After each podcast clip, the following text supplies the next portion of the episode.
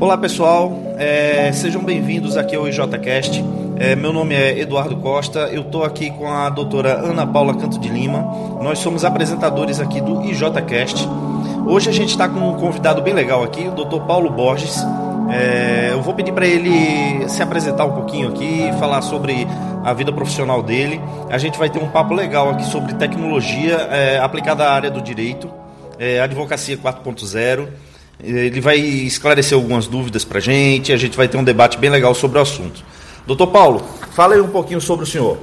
Bom, primeiro eu quero agradecer o convite, Eduardo, Ana Paula. É sempre um prazer estar com vocês e especialmente aqui para o Império Jurídico, trazendo é, novidades, soluções, adequações da advocacia 4.0. É essa profissão que é tão impactante que vem se reformulando a cada dia. Eu sou advogado uh, há 10 anos, professor de Direito Civil e venho trilhando aí um caminho já de bastante tempo nessa área da advocacia contenciosa. Por isso, a gente diuturnamente se depara com diversas agruras. Também como vice-presidente prerrogativas da OAB Subseção Santana, percebo que os nossos colegas é, também se defrontam com problemas e a, a instituição de ensino, as instituições de ensino não vêm preparando os nossos acadêmicos para a advocacia cotidiana. E é isso que a gente quer elucidar aqui com vocês. Muito obrigada, doutor Paulo. É um prazer ter o senhor aqui conosco. E a gente quer começar essa bateria de questões perguntando como você enxerga o cenário para os jovens advogados frente à advocacia 4.0? Bom, Ana Paula, como eu disse a vocês há pouco, é, eu acho que as faculdades elas não têm preparado os nossos acadêmicos para uma advocacia atuante. É, independentemente do conteúdo aplicado em sala de aula e da teoria fornecida, a prática nós sabemos que é bem diferente. E é essa prática que nós queremos fomentar os nossos profissionais recém-empossados, porque realmente a advocacia tem se aperfeiçoado, os novos sistemas estão sendo implantados e há muito nós já devemos nos adequar à nova realidade tecnológica da advocacia. E é isso que se chama advocacia 4.0. Foi-se o tempo em que o bom advogado era aquele que estava todos os dias no fórum, com a barriga encostada no balcão e com reuniões periódicas com clientes de forma presencial. Hoje nós temos processos eletrônicos, reuniões é, por videoconferência, até audiências por videoconferência, é, a utilização de diversos aplicativos que nos facilitam e possibilitam que a advocacia seja muito mais dinâmica. Por outro lado, a formação dos nossos profissionais e a implementação de tudo isso acaba sendo uma dificuldade né? seja pelos profissionais mais antigos, que ainda estão se adequando, sejam pelos mais novos que ainda não conhecem. E é por isso que eu entendo que a advocacia 4.0 ainda está a ser aplicada e precisa de diversas formas para que ela seja fomentada e de fato utilizada como uma ferramenta facilitadora e não como um mecanismo que dificulte a atividade advocatícia. Excelente. Considerando sua resposta, eu queria que, se possível, o senhor apontasse é, alguns requisitos que as faculdades de direito não têm possibilitado aos jovens advogados, aos nossos novos colegas, que seria indispensável para que ele é, consiga adentrar nessa nova advocacia? Olha, eu acho que as instituições de ensino em direito, que já virou uma coqueluche, uma febre, os cursos de direito no Brasil, eles estão de forma francamente expandidos e é, formando muitos profissionais todos os semestres, eles deveriam incrementar as suas grades curriculares com é, cursos práticos, né? seja mesmo na grade curricular normal ou até como cursos de extensão, é, cursos práticos, para que esses, esses, profissionais saibam é, utilizar um sistema de, de gerenciamento de processos, um gerenciamento de escritório, saiba lidar com todas as dificuldades, por exemplo, para se despachar hoje com uh, uh, um juiz de direito, questões de empreendedorismo, tudo isso deve ser implementado, na minha opinião, deve ser implementado na grade curricular desses cursos. Ah, Paulo, a gente vê de uns cinco anos para cá muitos escritórios é, de demanda em massa tentando é, buscar cada vez mais soluções de inteligência artificial, porque são processos repetitivos. E essas soluções acabam é, viabilizando um, um, um, andamento mais rápido do, dos processos do, do, de todo o contencioso em geral. Você acha que a pergunta que todo advogado novo se faz é que essas inteligências artificiais elas substituirão os advogados? Será que seriam, será que substituiriam somente nessa parte de trabalhos mecanizados ou que no futuro elas podem aprender a fazer muita coisa que o advogado faz hoje em dia? Olha, Eduardo, eu costumo dizer sempre aos meus alunos, a todos que eu, que eu palestro, a todas as pessoas que me ouvem, que uh, o nosso material, a nossa matéria-prima, né, a matéria-prima de trabalho do advogado, ela é extremamente volátil, ela muda todo instante, ela é constantemente aperfeiçoada e é o ser humano. Não há mecanização que substitua a presença do ser humano. Eu sou contrário a essa mecanização, a esta a, a, a artificialidade do judiciário, porque isso, na prática, nós notamos que incorre em diversos erros crassos, é, competicionamentos equivocados, andamentos processuais que não são de fato aquilo que se corresponde à realidade, despachos que muitas das vezes atrapalham toda a marcha processual. Então a mecanização, a informatização, é muito boa e muito bem-vinda, mas o material humano ele é indispensável. Então não, entendo que é, a profissão da advocacia ainda é longeva, é, a advocacia ainda é uma profissão que irá se, claro, se reestruturar, ainda há muito a se fazer, mas é, extinguir a advocacia é, para que isso se torne mecanizado, eu entendo que não.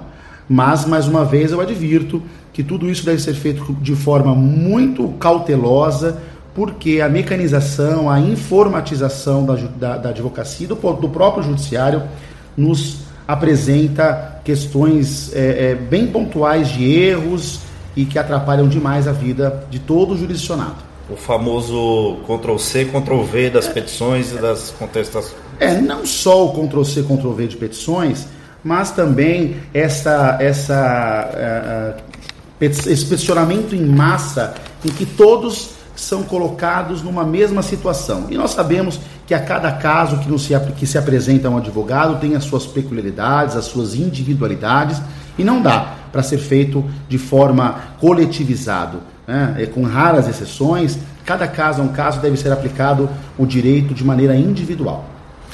É, e aproveitando o ensejo da pergunta, e no caso do Poder Judiciário, a gente sabe que existe é, um, um, um, atolamento do, do, dos processos, a gente tem uma cultura de, de de contencioso. É, será que a inteligência artificial ela não traria uma agilização processual, não poderia é, é, fazer trabalhos mecanizados que os servidores fazem hoje, é, os assessores dos juízes fazem, para o processo chegar já bem saneado e bem pronto para ser julgado pelos juízes?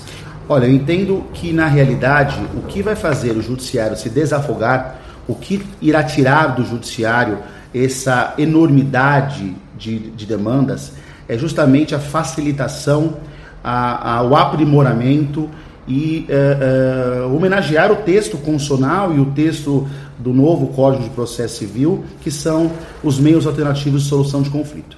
Né? É, a conciliação, a mediação, até a própria justiça sistêmica, são formas eficazes de desafogar o judiciário. É isso que se deve se vislumbrar. Né? Os juízes, promotores, advogados, jurisdicionados devem sempre é, privilegiar as, os meios alternativos de solução de conflito.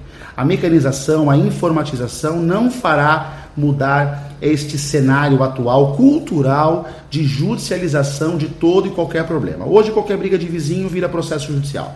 Né? E isso deve ser modificado. É claro que, como eu já disse, é uma cultura, é uma cultura do brasileiro judicializar, é uma cultura do brasileiro trazer ao judiciário todo e qualquer tipo de problema, mas isso deve ser modificado. É, é, essa mentalidade tem que ser modificada constantemente, sempre em homenagem aos meios alternativos de solução de conflito. Na minha visão, é somente essa forma que nós temos de desafogar o Poder Judiciário dessa enormidade de demandas que assoberba não só o sistema judiciário, mas também toda a sociedade. Excelente. Agora, pensando na sociedade informacional e considerando todas as mídias sociais e esse contexto tecnológico e principalmente a presença digital. Como é que você observa nesse contexto a publicidade na advocacia? Olha, Ana Paula, nós temos hoje uma legislação uh, voltada aos advogados, a Lei 8.906 de 94, que veta expressamente, ela veta expressamente a publicidade. Né? A publicidade na advocacia ela é proibida. É proibida porque é, é, não se pode mercantilizar a profissão da advocacia, não se pode mercantilizar o advogado. Fazer dele um balcão de negócios, fazer da, da, do seu escritório um balcão de negócios, é proibido pela OAB. Só que aí a gente também encontra uma, um outro problema, um outro óbice, que é justamente como divulgar a estes jovens advogados, a, esses, a, a esse público que está aí eh, se formando nas faculdades de Direito e conquistando a sua aprovação no exame de ordem, como fazer para divulgar o seu trabalho, como conseguir capital, como conseguir clientela, como montar a sua carteira de cliente. É claro que a indicação é muito importante, mas se você não tiver o primeiro, você não consegue indicar mais ninguém. Né? As indicações não surgem. E aí a publicidade na advocacia encontra extremo óbice legal, que na minha opinião também deve ser motivo de atenção do legislador. Por ser uma lei federal, é claro que a Lei 8.906 deve ser alterada por projeto de lei. E esse projeto de lei, na minha opinião, deveria ser de incentivo dos próprios advogados. Os próprios advogados devem fomentar e buscar a alteração dessa norma, viabilizando minimamente a possibilidade de publicação de é, artigos que possam fazer uma espécie de propaganda daquilo que você tem feito de trabalho positivo. Agora, nós não, também não podemos é, perder de vista que a propaganda não se confunde com a publicidade. Dar publicidade àquilo que você tem feito de bom é permitido. Agora, propagandear, fazer de forma assintosa, é, ao cliente, buscar a captação de cliente, isso é proibido por lei. E eu entendo que isso deve ser flexibilizado, possibilitando aos advogados uma forma mínima de poder divulgar os seus trabalhos, uma forma mínima de poder angariar algum tipo de cliente, até para facilitar o ingresso no mercado de trabalho. Em relação aos conteúdos que nós vemos nas mídias sociais, é, advogados normalmente iniciantes, mas não desconsiderando os já com uma longa estrada na profissão, também estão se adequando a essa nova realidade. Nós vemos que existe muito conteúdo jurídico disponível para a sociedade nas mídias sociais. Possivelmente um caminho para que o advogado faça divulgação do seu trabalho, né, através desse conteúdo jurídico, não de forma não mercantilizada. Em relação a esse tipo de conteúdo jurídico que não, não utiliza é, impulsionamento, não utiliza mercantilização direta, o que, é que você acha em relação a esse tipo de publicidade, que não deixa de ser uma publicidade? É o chamado inbound marketing, um marketing de conteúdo que hoje eu acho que é o principal é, meio de, de publicização do, do, divulgação do trabalho de um advogado. É o que a OAB até tem incentivado muitos advogados produzirem conteúdo é, científico, técnico sobre, sobre todas as matérias e que eu acho que é a única maneira que eles hoje têm visibilidade. O que, que o senhor acha disso? Olha, eu acho e vejo com muito bons olhos, faço cor aos entusiastas disso. É, trabalhos técnicos, acadêmicos, científicos devem ser sempre, sempre uh, motivo de muito júbilo a toda a advocacia, a todo profissional do direito. Uh, mas é claro, é claro que esse conteúdo deve ser também analisado com muito critério. Hoje o que nós vemos por aí são juristas de televisão, são juristas de rede social que escrevem aquilo que bem querem, sem nenhum critério, sem nenhum vislumbramento à legislação, sem nenhuma pesquisa prévia é, são pesquisadores de Google e isso deve ser tratado com extremo critério. A toda a população, a todo jurisdicionado que busca algum tipo de conteúdo na internet, deve ser visto e lido com muito critério. A fonte, a, o currículo daquela pessoa, porque eu, eu, até brinco com os meus alunos, né? pesquisas de Google não, o Google não é fonte de pesquisa, o Google é fonte de informação. É, a internet ela tem conteúdos brilhantes, mas também tem conteúdos que são execráveis, desprezíveis, que nós devemos é, é, é, de forma contundente menosprezar. Agora, eu valorizo e sou um entusiasta de, de trabalhos técnicos, trabalhos científicos, trabalhos acadêmicos e tudo isso sem que haja qualquer mote é, é, de, de, propaganda, sem que haja qualquer assintosidade na, na, na, busca, né, na captação por qualquer cliente, eu acho que a informação ela é sempre relevante. E toda e qualquer informação jurídica, ela deve ser sempre, sempre é, é, é homenageada, deve ser sempre lida por todos nós, porque isso é uma forma até de valorizar o profissional que tanto empenho dedica a esses artigos, que estuda, que vai atrás, que busca formas de se aprimorar, e tudo isso é, é motivo de aplauso. Bom, muito bem. É, mudando um pouco aqui, considerando que o senhor é, é, é vice-presidente da Comissão de Prerrogativas da Subseccional de Santana, da OAB de São Paulo, quais os maiores problemas enfrentados pelos advogados no exercício da sua profissão que chegam à Comissão de Prerrogativas para que ela atue em defesa destes? Olha, Eduardo, eu acho que o primeiro problema que nós encontramos é a falta de informação. É, infelizmente, os advogados eles não têm a consciência e não sabem efetivamente quais são os seus direitos. Também não entendem o que é o que é prerrogativa é, ou quais são as suas prerrogativas. Prerrogativa está intimamente ligada aos seus direitos e está lá previsto no Estatuto da Advocacia, na Lei 8.906 de 94. Então, esse é o primeiro problema que nós encontramos. São casos que nem sempre são voltados às prerrogativas, são casos que muitas das vezes o próprio profissional com um pouco mais de conhecimento, com um pouco mais de técnica, conseguiria solucionar, mas que muitas das vezes ele se vale dos serviços da prerrogativa para conseguir algum tipo de apoio que na verdade não tem nada a ver com direitos, mas muito mais com informação do que, de como proceder do que propriamente em defesa dos direitos prerrogativas. Agora, é, é, esse é o primeiro, eu acho que é o mais importante. Depois, o que eu vejo muito é a petulância, a pedância e a, a, o constante massacre que tem sido feito à advocacia.